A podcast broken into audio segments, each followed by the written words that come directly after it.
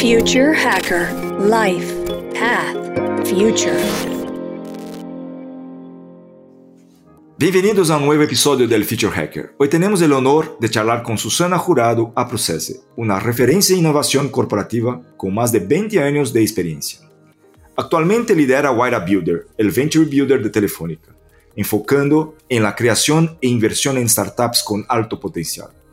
Anteriormente dirigió el campus de innovación abierta de Telefónica y gestionó el programa de intraemprendimiento Lean Elephant. Además, es coautora del estudio Telefónica a Lean Elephant publicado en Harvard Business Review y ha escrito libros claves en el sector como La empresa ágil y el libro Lean Startup, aplicación práctica para emprendedores, intraemprendedores y formadores. Con un MBA en Instituto de Empresa Business School y un certificado de Stanford, Susana es una voz autorizada de innovación y ahora CVC. Bienvenida, Susana. Hola, buenas, gracias. Muy bien. Susana, con tu experiencia profesional en innovación y ahora con CVC, ¿no? ¿Cómo percibes la evolución del papel de la, del Corporate Venture Capital en el panorama futuro de la innovación empresarial? ¿Cómo esto está ahí de alguna forma relacionado? Bueno, eh, a ver, realmente yo creo que si nos remontamos a lo que es la, evolución de la innovación corporativa, ha habido, ha habido unos cambios muy importantes en los últimos años, ¿no? De hecho, cuando yo empecé, llevo unos cuantos años, como decía, ¿no? 20 años, más de 20 años, ¿no? Trabajando en innovación. Cuando yo empecé a trabajar en innovación, em, las empresas, digamos, que funcionaban bajo el paradigma de lo que se llama la innovación cerrada. Y ahí todo el proceso tiene lugar dentro de la compañía, es un sistema cerrado. El conocimiento, la tecnología, la propiedad intelectual están dentro de la compañía. Luego, además, la empresa invierte sumas bastante importantes de dinero en tener un departamento de I+D, que es donde está todo el conocimiento, es un silo de conocimiento. Y ese departamento proporciona los avances tecnológicos que van a dar lugar a los productos y servicios innovadores de la compañía.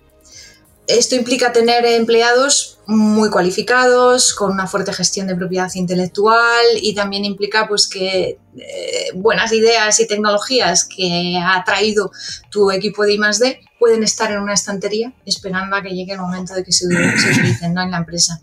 Entonces, eh, a partir de 2003, cuando Henry Chesborough, que se considera el padre de la innovación abierta, publica su libro, hay ha habido poco a poco un cambio importante en las empresas y, se ha ido rompiendo con ese paradigma para ir adoptando el paradigma de la innovación abierta. Em, como dice el propio Henry Chesborough en su libro, innovación abierta significa que las ideas valiosas pueden venir de dentro o de fuera de la compañía y que también pueden llegar al mercado desde dentro o fuera. O sea, que pueden eh, hacer eh, tanto por un camino tanto como por otro y al final todos los caminos tienen la misma importancia dentro de la empresa a diferencia de lo que era el paradigma de innovación cerrada. Claro, con este paradigma de innovación abierta se abrió un abanico de posibilidades enorme y no solo estamos hablando de actividades como partnerships, joint ventures, em, consorcios, spin-offs, licenciar o comprar propiedad intelectual, eh, participación en co-creación con clientes, todos los temas de crowdsourcing. Uno de los aspectos más claves o más críticos que ha traído la innovación abierta es todo lo relacionado con, con trabajar y sobre todo invertir ¿no? en startups. De hecho, eh, en muchos casos cuando se suele hablar de, programas de innovación abierta en el mundo corporativo, eh, se da por hecho que de lo que estás hablando es precisamente de esto, del, CVC, ¿no? de, invertir en startups. Em, este salto de paradigma pues ha hecho obviamente que cambien muchas cosas en, las compañías, en, las corporaciones a nivel de innovación. Eh, por ejemplo, de dónde proceden las ideas, si antes procedían fundamentalmente de los empleados, ahora realmente pueden salir de personas brillantes tanto de dentro como de fuera de la compañía. Y el rol que tienen clientes, proveedores es completamente diferente, porque empiezas a co-innovar con ellos. Em, y al final hay una serie de cambios, por ejemplo, también, eh, además de apoyarte en el conocimiento de dentro, te apoyas en el de fuera y no solo eso, sino en la propiedad intelectual de otros, con lo cual llega un momento en el cual puedes incluso crear una ventaja competitiva para tu compañía apoyándote ¿no? en, otros de fuera. al final, teniendo en cuenta que estamos en un momento donde todo cambia tan rápido y la velocidad con la que debes reaccionar es vertiginosa, es muy difícil que tengas dentro todas las capacidades y conocimientos que necesitas hoy en día para innovar.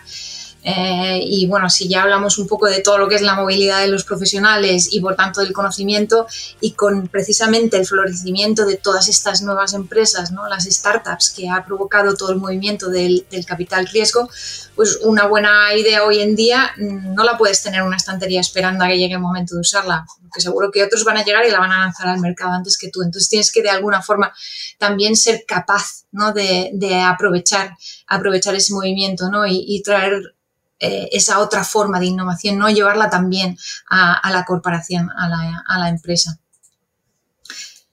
Entonces, básicamente, yo creo que uno de los grandes cambios precisamente viene de ahí, de, ese cambio de paradigma, ¿no? Y, uno de esos grandes cambios, obviamente, es todo lo que tiene que ver con incorporar el mundo corporativo, ¿no? Ligarlo, ¿no? Al, al mundo del emprendimiento, el mundo de las startups. Perfecto. Susana, eh, muy interesante lo que, lo que dices, ¿no? lo que comentas, pero el desafío ahora, ¿no? cuando se amplía, se amplifica ahí el, la abertura ¿no? de la colaboración con empresas de fuera, desde fuera, también conlleva una complejidad en términos de gestión, en términos de capacidad, de todo. ¿Cuáles son los desafíos en este, en este, en este hilo? A ver, eh, está claro que realmente eh, si esto se hace es porque hay claramente un win-win ¿no? para ambas partes, ¿no? tanto para la startup como para la, como para la corporación. Eh, es verdad que cuando estamos hablando del CBC, las corporaciones no tienen solo un rol de inversores, van más allá. Las corporaciones pues tienen la capacidad de de alguna forma ayudar a las startups a generar negocio, ya sea porque pueden convertirse en clientes vamos, nosotros, nosotros podemos convertirnos en clientes de las startups o porque podemos abrirle la puerta ¿no? de acceso a, nuestros clientes ofreciendo los productos y los servicios de estas empresas como parte de nuestro portfolio. Eh, o incluso les puedes dar acceso a perks, eh, como es nuestro caso, por ejemplo, que les damos acceso a infraestructuras o a las infraestructuras de nuestros partners, incluso a los expertos que tenemos en la compañía. Si encima son eh, compañías que son multinacionales, pues además incluso puedes ayudar a las startups a expandirse geográficamente. ¿Qué ocurre? Pues que al final también es cierto que eh, no, somos inversores, no tenemos un rol mero de inversor y tenemos, digamos, unas capacidades adicionales con las cuales eh, podemos dar ciertas ventajas a las startups en las cuales invertimos, pero también es verdad que al final no deja de ser una gran empresa. Eh, ¿Qué quiere decir? Pues que la llegada, por ejemplo, esto que hablaba de ayudar a generar negocio, pues de alguna forma tienes que adecuar la cultura de la empresa para que las unidades, por ejemplo, que tienen acceso a, los clientes o que están buscando, por ejemplo, también soluciones para ser clientes de determinados productos, estén abiertas a trabajar con, estén abiertas a trabajar con startups, ¿no? Eso supone un cambio importante, ¿no? En, la cultura de la, la cultura de la empresa. Luego hay una parte también importante y es eh, adecuar, ¿no? Los procesos también que tienes en la compañía, eh, que son procesos que están muy orientados y muy optimizados a lo que es, pues, el, día a día, ¿no? Eh, y lo que es el, digamos, el el producto principal que tiene la empresa. Entonces, obviamente, pues tienes que hacer ciertos ajustes y además es que no tiene, no es lo mismo trabajar con un proveedor eh, como por ejemplo en nuestro caso, pues un proveedor de infraestructuras de telecomunicación, eh, que trabajar con una startup. Entonces eso implica también hacer unos ajustes ¿no? en, los, en los procesos que tienes en la, en la compañía. Entonces no es sencillo porque implica muchas cosas y cuando hablamos de cambio cultural eh, estamos hablando incluso de, de los propios empleados de la compañía. ¿no? Entonces, no es, no es sencillo. Para mí, realmente, los dos grandes retos es, por un lado, la adaptación de la cultura y la adaptación de los procesos. ¿Y, crees que las empresas ahora, bueno, como Telefónica, otras empresas de una forma general ahí, están ya preparadas para eso? Porque, a ver, este es un tema que ya, ya viene evolucionando hace algún tiempo, ¿no? Y, y de verdad, las empresas siguen ahí eh, teniendo este enfoque y, ajustándose a este tema, a esta, esta, realidad? ¿O es algo continuo eh, que siempre toca volver y empezar nuevamente? ¿Cómo, ¿Cómo es la dinámica? A ver, yo creo que hoy en día cada vez son más las empresas, igual que comentaba antes que al final realmente eh, la innovación abierta cada vez se va adoptando más, cada vez son más las empresas que lo están adoptando. Una cosa buena que tiene también es que a medida que hay más empresas que están optando por el CBC, también el propio ecosistema de, emprendimiento está más abierto ¿no? a, que, a que las corporaciones participen como, como, inversores también y eso hace también que las propias eh, startups, por ejemplo, entiendan también cómo funciona, cómo funciona un CBC, ¿no? Entonces, al final yo creo que es un poco todo se realimenta, eh, pero obviamente el tener que cambiar eh, lo que decía antes, ¿no? Los dos grandes retos, el tema cultural y el tema de los procesos tiene que ocurrir.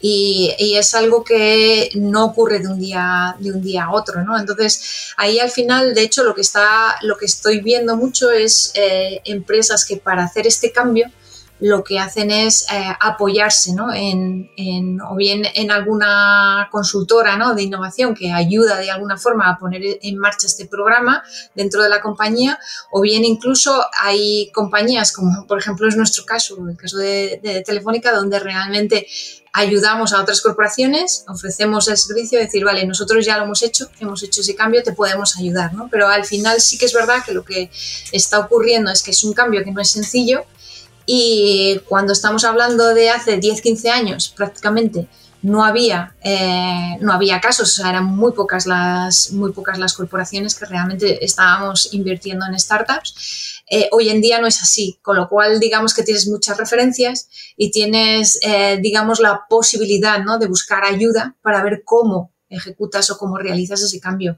Pero obviamente eh, no es sencillo, pero sí es cierto que cada vez son más y que el hecho de que cada vez haya más empresas eh, o más corporaciones que lo estén haciendo hace que al final sea algo como mucho más aceptado y que de alguna forma eh, sean más reconocidas cuáles son las mejores prácticas ¿no? para hacer ese cambio.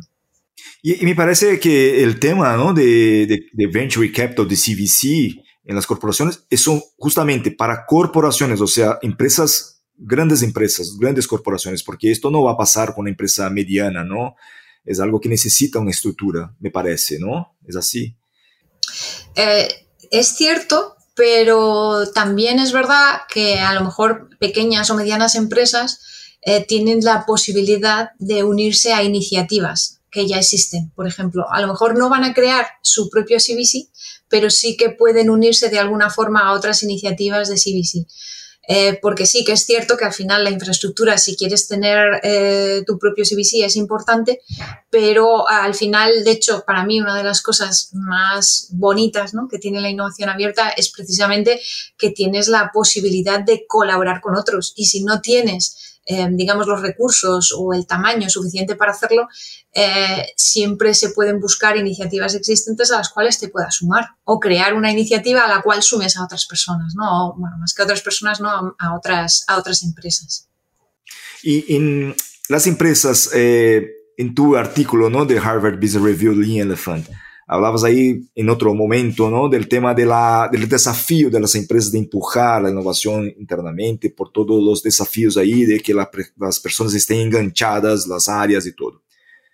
Cuando hablamos de CBC, eh, la empresa sigue siendo o sigue teniendo esta agilidad, eh, tiene ahí todavía enfoque en una línea startup, o sea, que sea, que tenga, ese, mantenga ese espíritu, o es algo que se ha perdido, se ha cambiado? No sé, ¿cómo, cómo lo ves eso? No, realmente no. Y de hecho yo creo que lo que, lo que está ocurriendo es precisamente que las empresas y las corporaciones en general lo que buscan es precisamente eh, ser capaces de transformar sus equipos y hacerles igual de ágiles ¿no? que, que, estas startups o al menos lo más próximo, lo más próximo posible. Eh, de hecho, dentro de lo que es el, mundo de inversiones, eh, se está produciendo un boom muy importante de todo lo que llamamos el venture building. Eh, en cualquiera de las denominaciones que estamos, que podemos encontrar, ¿vale? Porque para este tipo de vehículos podemos hablar de ellos como Venture Builders, Venture Studios, Startup Studios, Startup Factories, Company Builders, ¿de acuerdo? Lo único es que realmente esto no es algo nuevo, ¿vale? De hecho, el primer Venture Builder eh, fue Idealab, en, eh, que nació en el año 1996, pero llevamos ya unos años en los cuales se están creando muchos Venture Builders. De hecho, un estudio del año pasado daba unas cifras eh, realmente impactantes. En los últimos seis años se han duplicado el número de venture builders eh, en el mundo. Y lo más interesante todavía es que este movimiento no es solo de Estados Unidos, sino que en regiones como Europa o en Asia el crecimiento de este número de vehículos es mayor que en Estados Unidos. Y de hecho Europa está ya prácticamente igual en número de venture builders que Estados Unidos. Eh, eh, al final realmente lo interesante de todo esto es que esto se está trasladando también al mundo, al mundo corporativo. Eh, ¿Por qué? Eh, hay este boom y si nos fijamos un poco en lo que es un venture builder o un venture studio, es un vehículo que cree e invierte en compañías utilizando una organización un equipo centralizado que es el que se encarga de que las ideas de negocio pasen por un proceso que es repetible y validado para creación de empresas. Si nos fijamos en, los errores típicos ¿no? que cometen los founders que están eh, creando sus startups, especialmente los que no tienen experiencia previa, suelen ser siempre los mismos. Por eso los inversores prefieren invertir en, ideas o startups ¿no? de, personas que ya tienen experiencia previa. Por tanto, si tú tienes un proceso depurado acompañado de un apoyo por parte de expertos, esto reduce mucho las probabilidades de que se cometan esos errores. Con lo cual, esto te permite em, al final que los venture builders tengan mejores ratios de riesgo y retorno de inversión que los, que los venture capital. Eh, de hecho, en este mismo estudio que comentaba antes, eh, por ejemplo, el capital loss ratio, ¿no? que es el, ratio del número de inversiones que acaban valiendo cero respecto al número total de inversiones que se ha realizado en un determinado fondo de inversión.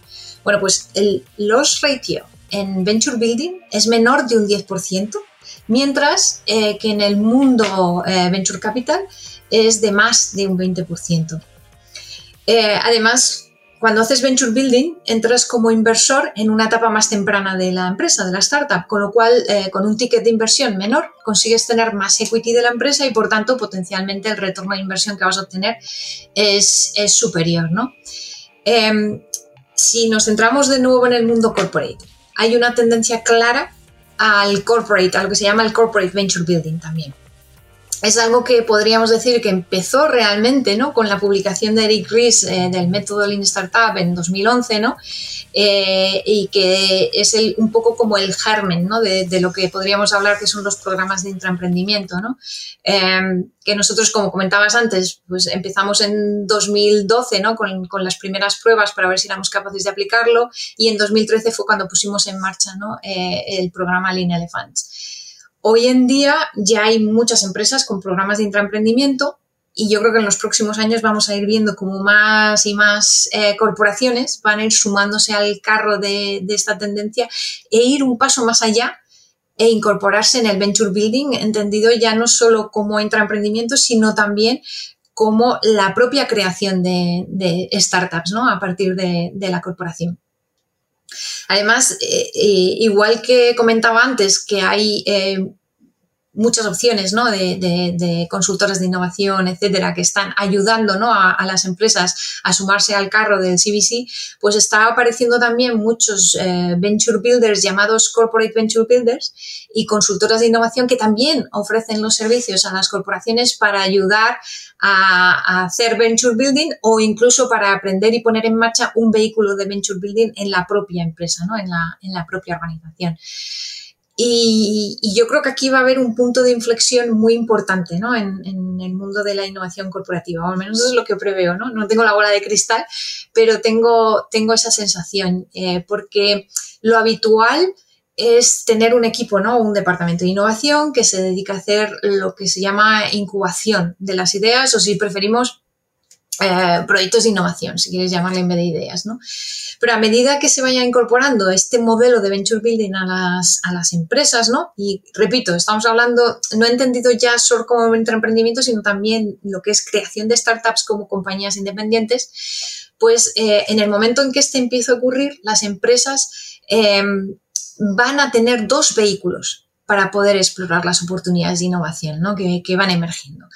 Eh, lo que llamamos la, incubación, ¿vale? Apoyándose en estos equipos internos y lo que he escuchado, ¿no? Denominar últimamente eh, como excubación, ¿no? Apoyándose en, estos vehículos de venture building, ¿no?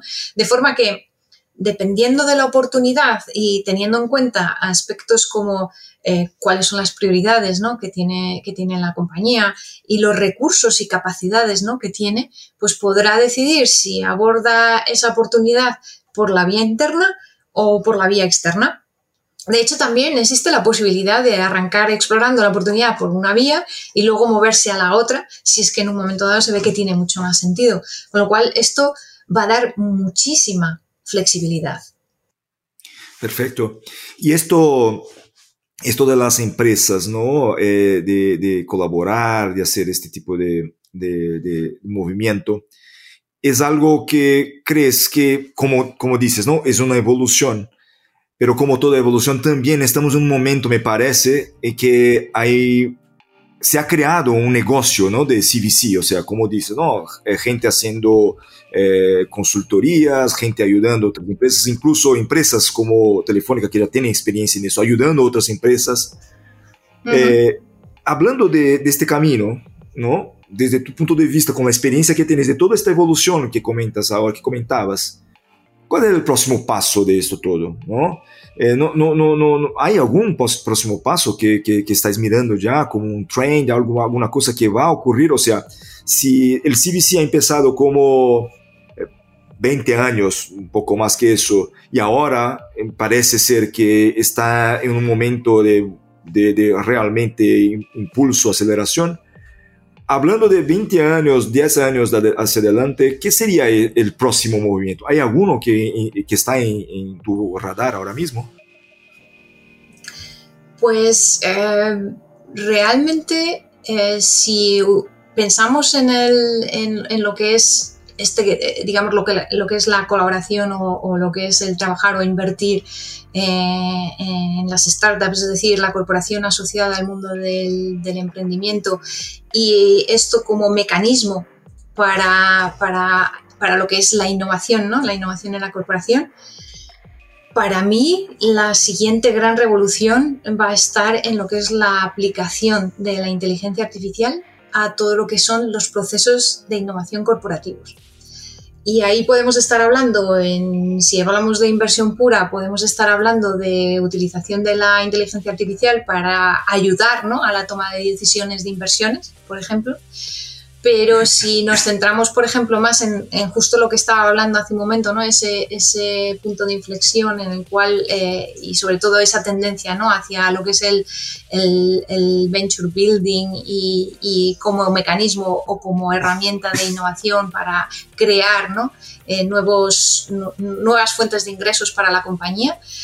Em, está empezándose a llamar esto de incorporar ¿no? la, inteligencia artificial a los procesos de innovación, se está empezando a llamar ya eh, Autonomous Innovation. Para mí es la gran lo siguiente. De hecho, nosotros estamos empezando ya a mirar, a mirar este tema porque, a ver, no creo que lleguemos al punto, de hecho espero que no lleguemos al punto ¿no? en lo que significa o lo que implica la palabra autónomos, ¿vale? Entre otras cosas porque si no hay intervención humana, eh, al final estarían todas las empresas implementando las mismas innovaciones, ¿no? Entonces, y, en, ese caso es, sustituir, eh, sería sustituir la Susana o sustituir el emprendimiento. ¿Dónde, sí. ¿Dónde queda esto? Claro, yo en principio eso es lo que planteo, que realmente no creo que lleguemos a ese extremo. Pero sí que es verdad que hoy en día eh, hay herramientas de inteligencia artificial que pueden ayudar a mejorar la productividad, convirtiendo esos procesos de innovación apalancándote en estas herramientas, eh, esos, procesos de innovación al final, que por ejemplo suelen llevar semanas, ¿no? Cuando estás hablando de eh, ideación, validación de las ideas, etcétera, etcétera, pues puedes a lo mejor estar del orden de semanas o incluso pues del orden de meses para hacer ese proceso, apoyándote en estas herramientas, podría reducir esos tiempos, podría reducir tiempos mm, de, semanas a días. Entonces, eh, por ejemplo, en vez de hacer el típico partir, ¿no? Cuando dices, venga, vamos a intentar crear una, idea, ¿no? Vamos a ver con qué, con qué idea conseguimos llegar para tener una potencial idea de negocio. Empezar con, yo qué sé, un brainstorming, ¿no? Un proceso de ideación para sacar ideas. Eh, tienes herramientas, ¿no? Herramientas de inteligencia artificial que te pueden proporcionar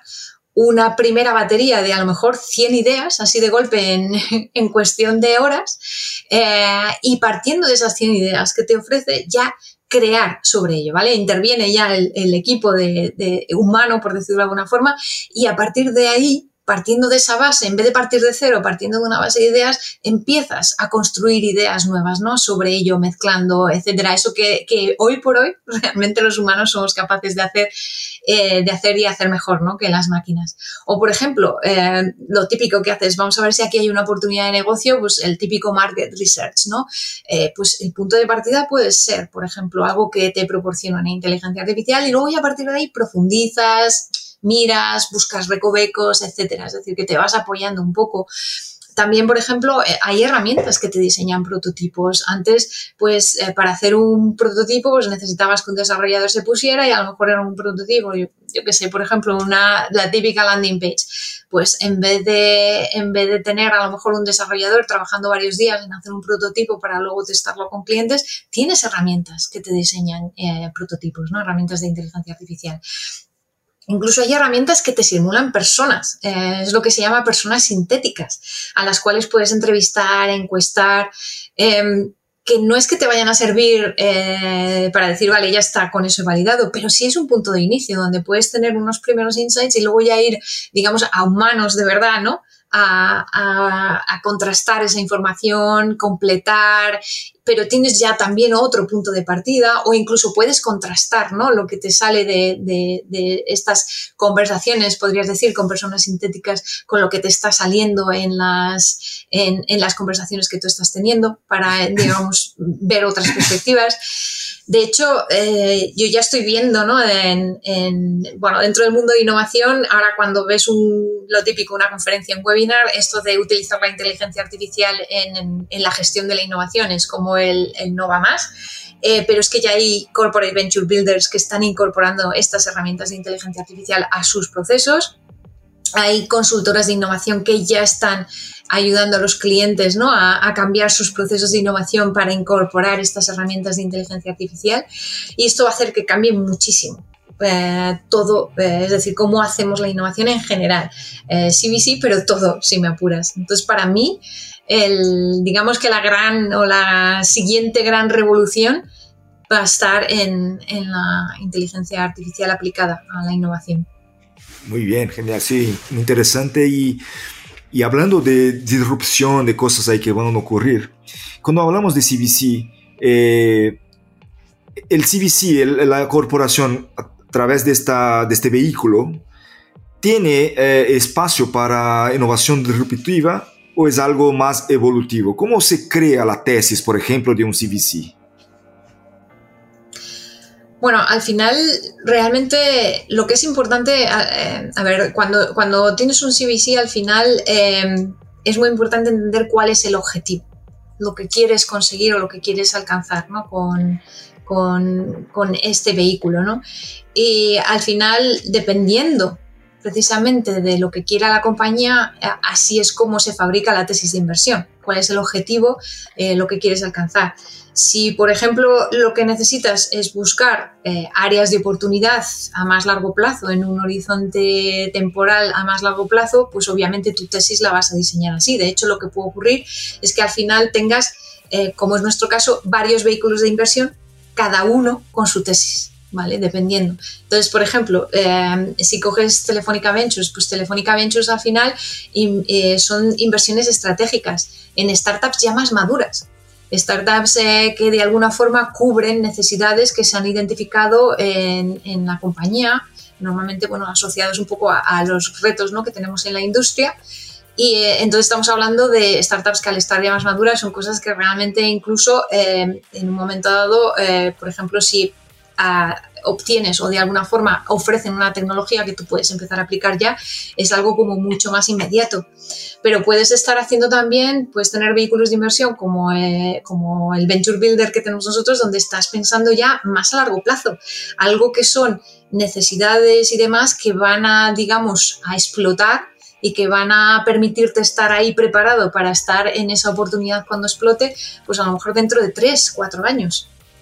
Entonces, de alguna forma, la tesis de inversión, precisamente dependiendo del objetivo, de lo que estés buscando, eh, de alguna forma eh, se define precisamente ahí. Y puede ocurrir que tengas varios vehículos de inversión, cada uno con su tesis de inversión, dependiendo de precisamente qué es lo que quieras, qué es lo que quieras abordar. Y en este caso, ¿cómo se gestiona desde tu punto de vista la expectativa, ansiedad algunas veces, ¿no?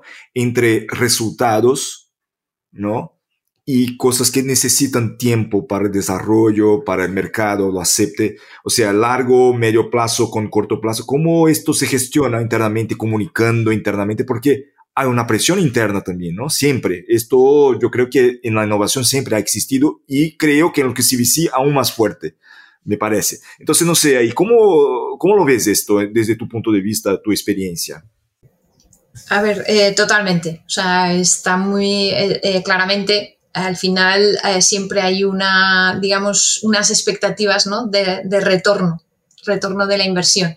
Y obviamente, pues eh, en los vehículos, digamos, donde hay una inversión en startups que están en un estado mucho más maduro, pues el retorno se produce a más corto plazo, obviamente. Entonces, eh, ese retorno al final depende un poco cómo lo quiera medir en base a los objetivos que se hayan planteado. Eh, pueden ser retornos eh, financieros, porque puede ocurrir que al final, pues, pues como cualquier venture capital, pues eh, digamos que haya un éxito en alguna de las startups que tengas y bueno, pues en base un poco al equity que tienes de la empresa, pues dejas, o sea, obtienes unos ingresos ¿no? de, de, esa venta de la startup. O puedes conseguir la generación de nuevas fuentes de ingresos para la compañía que de alguna forma, pues eh, precisamente a, la hora, pues lo que hablábamos antes, por ejemplo, si oye, si de alguna forma eh, llegas a algún tipo de acuerdo con estas empresas y ofreces sus productos y servicios, eso de alguna forma eh, los clientes que están pagando por ellos han llegado a algún tipo de acuerdo con la startup y suponen nuevas fuentes de ingresos para la compañía, ¿no? Entonces, al final, todo este tipo de cosas es importante medirlas porque aquí entra todo lo que tú comentabas, que es el medir el impacto que tiene la innovación. Y es, es, es, fundamental, básicamente, porque realmente si no eres capaz de demostrar que estás proporcionando valor a la compañía, eh, pues va a ser muy difícil ¿no? que, que, la compañía decida que tienes que seguir, ¿no? Y que tiene que seguir invirtiendo ¿no? en, en innovación. Claro, ¿qué ocurre cuando estamos hablando de innovaciones que a lo mejor van a empezar a dar resultado dentro de años?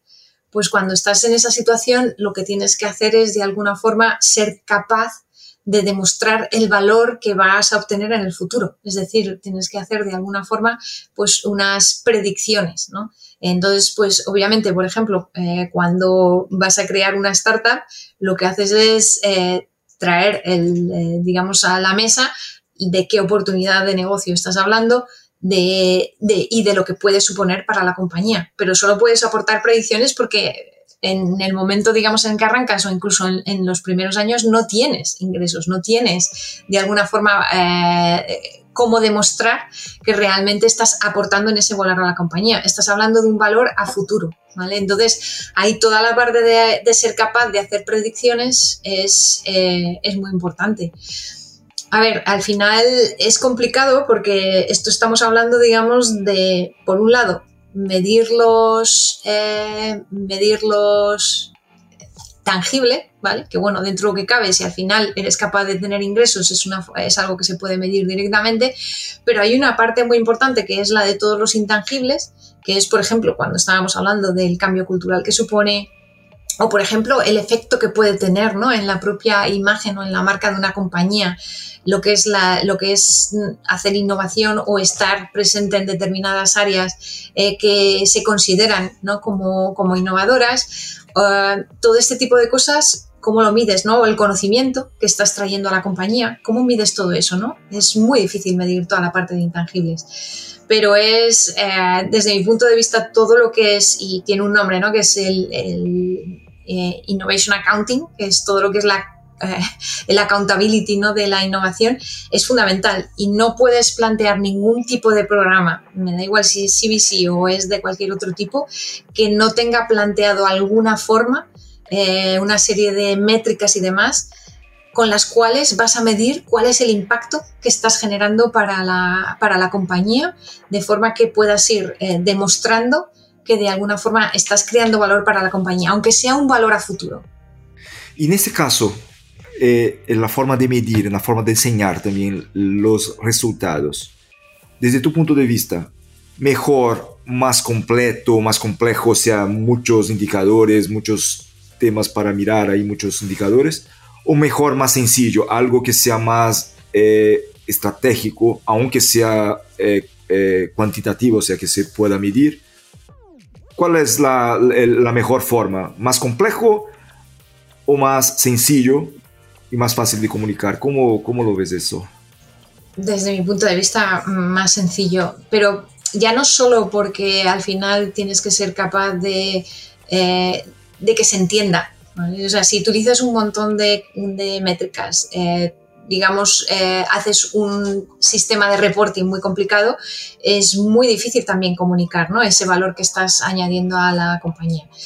Eh, si es sencillo, ya no es solo que sea mucho más fácil entender qué es lo que estás aportando, es que tiene otra derivada y es que todo lo que sean métricas implica que tienes que medirlo. Medirlo implica que tienes que dedicarle tiempo y recursos. Entonces tienes que tener un equilibrio, porque si al final te dedicas más tiempo a, obtener los valores para las métricas que, digamos, eh, haciendo el trabajo que tienes que hacer en tu día a día, no puede ser ese el objetivo, ¿no? Entonces, tanto por eh, porque sea comprensible y fácil de comunicar, como por eh, invertir los recursos que realmente haya que invertir en lo que sea medir resultados, para mí, desde mi punto de vista, tiene que ser pues, eh, lo más sencillo posible. Y luego además hay un aspecto importante, no es solo sencillo, sino que además tienes que tener cuidado y hacerlo en el lenguaje que entiende la compañía. Em, es decir, que si, por ejemplo, eh, tu compañía lo que entiende es el lenguaje financiero, eh, tienes que hablar en ese lenguaje y tienes que ser capaz de, traducir esos resultados, ese valor futuro que vas a, vas a crear para la compañía en términos que eh, la compañía va a entender. Mm. Y me parece un balance, ¿no? Porque también, a ver, si ponemos como, bueno, quiero tener una sola medida, seguramente vendrá algún financiero y decir, mira, entonces ingresos. no, no, no, no, Ingresos para este año. Y ahí luego está, bueno, es sencillo, la gente entiende, pero al final no es el objetivo. Entonces, eh, al final sencillo, pero un balance, ¿no? Entre todo, al final, ¿no? Claro, claro, por supuesto. O sea, no está, cuando digo sencillo no me refiero a una métrica. Lo, que me refiero, lo que me refiero es que sean un determinado número de métricas, que no estamos hablando, o sea, la diferencia entre 5 em, métricas y 20 a la hora de medirlo y a la hora de entenderlo y sobre todo que al final realmente el hecho de reducir a un determinado número de métricas, y no estoy hablando de una, pero si por ejemplo estás hablando de cinco, es mucho más fácil ver también cuál es la evolución, entender cuáles son realmente las prioridades, porque si empiezas a meter otro tipo de métricas también desfigura cuáles son las prioridades realmente que quieres obtener del, programa, si te dedicas también a medir otras cosas que realmente no están tan relacionadas con, con los objetivos ¿no? de lo que quieres alcanzar. ¿no? Entonces, eh, no me refería y efectivamente tiene que haber un balance. Y para mí el balance no es tanto el número como cuáles son los objetivos que quieres alcanzar, qué métricas has definido para eh, evaluar si estás alcanzando esos objetivos y, que sean efectivamente solo esas métricas que de alguna forma sean estratégicas y alineadas con los objetivos que quieres alcanzar. Y cuantas menos sean, mejor porque es más fácil. Eh, a, la hora de, a la hora de tener que hacer ese seguimiento y esas medidas, te va a suponer menos recursos, obviamente. Perfecto. Mira, eh, muy buena la charla, Susana. Eh, tenemos, bueno, estamos llegando al final y te quería dejar ahí un tiempo para que las últimas palabras, principalmente agradecerte ahí por, por, tu tiempo de compartir. Eh, la experiencia, bueno, mucha experiencia, ¿no? Eh, entonces, te dejo ahí en los últimos minutos eh, para, que, para que dejes alguna palabra a nosotros. Bueno, en primer lugar, muchas gracias por invitarme a, participar en esta charla. Eh, como ves, además es un tema que me parece absolutamente fascinante. Yo creo que aquí, eh, si tuviera que dejar un mensaje, para mí yo creo que lo importante es que cuando estamos hablando de, innovación en general, es importante eh, tener valentía, ser valientes, ¿no? E intentar probar, probar cuando estás viendo realmente que están surgiendo, ¿no? Están surgiendo eh, formas, eh, vehículos, ¿no? De hacer información, incluso eh, formas de trabajar diferentes, ¿no? De hacer innovación, ¿por qué no probarlas? probarlas, adaptarlas a, la compañía, porque al final cada compañía es diferente, tiene una cultura diferente, entonces es importante hacer ese, ese proceso de adaptación y sobre todo, para mí creo que si se trabaja ¿no? en el mundo de innovación en general, creo que es vital el, hablar, hablar con, otras, ¿no? conocer otras experiencias, conocer lo que están haciendo otras empresas, compartir, ¿no? compartir experiencias, mejores prácticas y de alguna forma aprender los unos de los otros. Creo que eso es algo que mm, cualquier persona que trabaja en innovación tiene que estar o tiene que tener como parte de, su trabajo, ¿no? de, su forma de hacer las cosas. Entonces creo que cuando trabajas en innovación no solo se trata ¿no? de, mirar em, cuál va a ser el, digamos, la siguiente innovación que vas a llevar a cabo, sino también pensar en cómo puedes hacer las cosas de forma, de forma diferente, ¿no? Mirar qué hay fuera e intentar traer hacia la compañía cosas que realmente pueden funcionar y hacer que, que, todo vaya mejor, ¿no? Incluso probar nuevas formas de hacer o nuevos vehículos, ¿no? De hacer innovación.